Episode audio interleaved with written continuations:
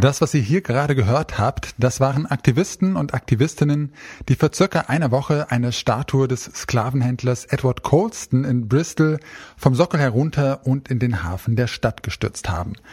Betroffene von Rassismus und Nachkommen von Menschen, die in deutschen Kolonien unterdrückt wurden, beklagen schon lange, dass solche Statuen überhaupt noch stehen. Auch in Deutschland gibt es noch einige solcher Denkmäler, die erbaut wurden, um die deutsche Kolonialherrschaft zu ehren. Deswegen stellen wir uns heute die Frage, sollten Kolonialdenkmäler in Deutschland abgerissen werden oder nicht? Mein Name ist Janik Köhler und heute ist der 17. Juni 2020. Hi.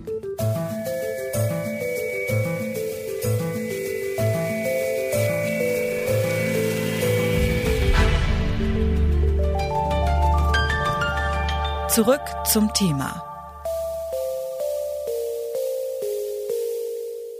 In Ländern wie Togo, Kamerun oder Namibia haben deutsche Kolonialherren nicht nur die Ressourcen der Länder ausgebeutet, sondern auch ganze Völker ermordet.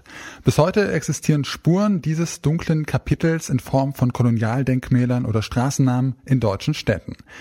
Wie man mit denen umgehen kann und ob man sie nicht einfach abreißen sollte, das habe ich den Pressesprecher des Hamburger Denkmalschutzamtes Enno Isermann gefragt. Also, dass man sich mit diesen Denkmälern befasst und dass man auch deutlich macht, ähm, dass das zum großen Teil Personen sind, die eigentlich nicht weiter geehrt und gewürdigt werden sollten, sondern die durchaus kritisch äh, betrachtet werden sollten, das finden wir total richtig der Umgang, der da stellenweise jetzt gerade stattfindet, mit irgendwie Denkmälern ins Wasser kippen oder mit Farbbeuteln bewerfen, der erscheint uns dann doch ein bisschen unterkomplex, weil es gehört einfach zu unserer Geschichte hinzu, die koloniale Vergangenheit, und der müssen wir uns auch stellen. Und wenn man jetzt einfach die Denkmäler abreißt, äh, wegnimmt, aus dem Blick nimmt, läuft man doch auch sehr Gefahr, dass man auch äh, den Umgang mit dieser Geschichte auch aus dem Blick nimmt. Und darum haben wir seit vielen Jahren jetzt einen Beteiligungsprozess aufgesetzt, wo wir mit der Community einen Weg finden wollen, wie wir mit Denkmälern, mit Straßennamen, mit vielen anderen Zeichen des Kolonialismus, die wir noch heute im Alltag haben, umgehen, um uns dieser Vergangenheit auch zu stellen. Und dann sollte man, sollten wir alle miteinander kreativ sein und gucken, wie wir solche Denkmäler so brechen können, dass sie im besten Fall dann nicht mehr den Kolonialherren ehren, sondern ähm, eher vielleicht an die Opfer dieses Kolonialherren erinnern an die Opfer erinnern, statt die Herrscher zu ehren, meint Enno Isermann. Eine Debatte um den richtigen Umgang mit Kolonialdenkmälern wird zurzeit auch um das Hamburger Bismarck-Denkmal geführt. Diese riesige Statue wird aktuell saniert. Dabei soll im Sockel der Statue eine Ausstellung entstehen, die auf das negative Wirken von Otto von Bismarck eingehen soll.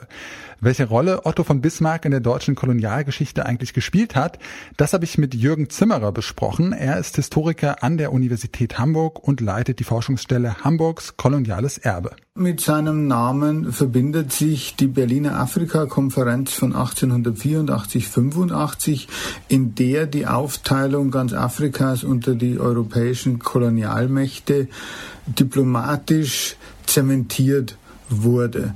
Ohne die Entscheidung von Bismarck hätte es keine deutschen Kolonien gegeben und dann hätte es auch diese, diese Verbrechen äh, nicht gegeben. Wie gut und kritisch ist denn die Geschichte dieser Denkmäler mittlerweile aufgearbeitet worden? Ja, also wir, wir stehen eigentlich immer noch am Anfang der Vermessung der kolonialen Erinnerungsorte in Deutschland. Ich denke, die koloniale Amnesie, die äh, lange Zeit galt, bricht an manchen Stellen auf, aber es gibt immer noch viele Orte, wo man einfach überhaupt nicht dran denkt, dass auch da ein kolonialer Bezug da ist. Wie würde denn für Sie ein guter und konstruktiver Umgang mit solchen Denkmälern aussehen?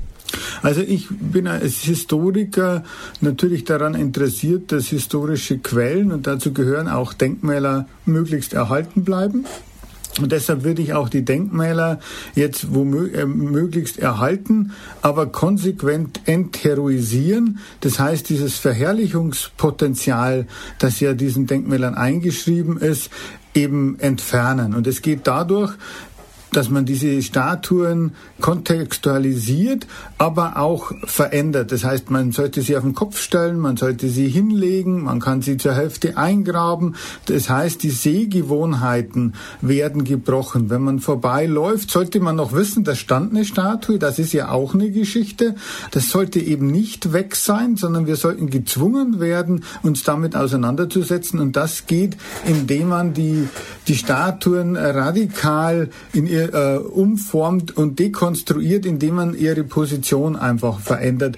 Oder wenn das nicht möglich ist, weil die Statue zu groß ist oder weil es sich um ein Gebäude handelt, wie dem Berliner Stadtschloss, dass man das die Sehgewohnheiten bricht, indem man beispielsweise Stacheldraht, die an den Konzentrationslager in Namibia erinnern, über die Fassaden äh, lenkt und so einfach der Disneyfizierung entgegenwirkt, zu sagen, ach, das ist ja diese Idylle äh, um 1900 des kaiserlichen Deutschlands. Das war ja keine Idylle und schon gar nicht für die Kolonisierten. Und man sollte noch wissen, da gab es das Stadtschloss, da gab es das Denkmal, aber wir haben uns heute davon distanziert. Wir sehen das nicht mehr als vorbildhaft an.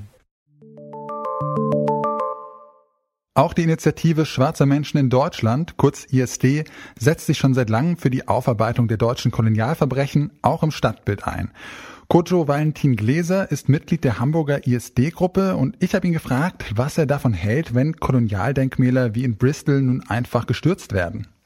Generell kann ich erstmal grundsätzlich sehr gut nachvollziehen, dass sich ähm, bei ähm, vielen Menschen, ähm, gerade ähm, bei Menschen, die ähm, wie ähm, ich äh, eine schwarze Perspektive haben, enormes Unverständnis, ja bis hin zu Ablehnung gegenüber Denkmälern entwickelt hat, äh, wo ja schließlich auch Menschen geehrt werden äh, die ähm, unsere Vorfahren, ähm, durch, die unsere Vorfahren grausames Leid erfahren haben. Ich gebe an der Stelle zu bedenken, dass wir uns aber natürlich auch äh, darüber Gedanken machen müssen, wie wir ähm, eine angemessene Erinnerungskultur gestalten wollen. Und ähm, ich glaube, einfach nur abreißen und sagen, okay, das war's dann, birgt eben die Gefahr, dass ähm, tatsächlich damit dann eben auch äh, das mit der Kolonialzeit verbundene Leid eben auch in Vergessenheit gerät. In Hamburg, das soll ja das Bismarck-Denkmal saniert werden für mehrere Millionen Euro. Wie äh, würden Sie sich denn jetzt einen Umgang zum Beispiel mit diesem, mit diesem Bismarck-Denkmal ähm, wünschen, einen konstruktiven? Ähm, dass wir uns tatsächlich wirklich genau Zeit nehmen und wirklich sagen, unter Federführung äh, der ähm, schwarzen Communities oder Federführung äh, der Betroffenen wird ernsthaft in einem Prozess miteinander erarbeitet, was da entstehen soll es ist ja gerade auch so diesen Perspektivwechsel, den man einfach vielleicht in dem Zusammenhang auch mal erwähnen muss. Bismarck ist ja in den deutschen Geschichtsbüchern als der eiserne Reichskanzler beschrieben, der die Sozialversicherungen äh, eingeführt hat und so weiter und so fort. Äh, aus einer Perspektive hier in Deutschland lebender weißer Menschen. Aus Perspektive von Menschen, die durch seine Truppen überfallen wurden, ähm, auf grausame Art und Weise verschleppt wurden, die unsägliches Leid erfahren haben, äh, sieht die, stellt sich die Sache ganz anders dar. Und da steht diese Person wirklich für jemand, äh, der äh, alles, aber mit Sicherheit nicht eine Würdigung durch Denkmäler äh, verdient, äh, weil es natürlich sich jedes Mal auch anfühlt wie ein äh, Stich ins Herz, äh, wenn wir sehen, hier wird jemand geehrt, der uns enormes Leid zugefügt hat. Und ähm, grundsätzlich muss auch einfach festgestellt werden, dass in der Mehrheitsbevölkerung das Interesse sich mit diesem Teil der Vergangenheit auseinanderzusetzen, äh, eben auch schon sehr begrenzt war, was daran liegt, ähm, dass die Kolonialzeit bislang ein weitgehend unbeleuchtetes Feld ist und allenfalls mit einer ähm, ja, verschwurbelten Romantik verknüpft war. Und das macht eben wiederum deutlich, dass das, was in den Geschichtsbüchern steht und was im Schulunterricht gelehrt wird, weiße Narrative sind. Wir können also festhalten, unabhängig davon, ob es gerade einen aktuellen Anlass und Proteste gibt oder nicht, in jedem Fall muss es eine gründliche Aufarbeitung der deutschen Kolonialgeschichte geben.